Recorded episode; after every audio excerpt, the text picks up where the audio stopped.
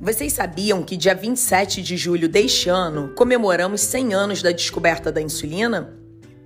Ela foi descoberta na Universidade de Toronto, no Canadá, por um grupo de pesquisadores. Um com espírito visionário, outro empreendedor e outro pesquisador. Isso em 1921.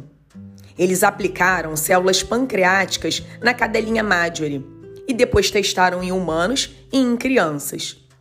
Essa história, quem nos conta, é o Dr. Roberto Zaguri, endocrinologista da Sociedade Brasileira de Diabetes.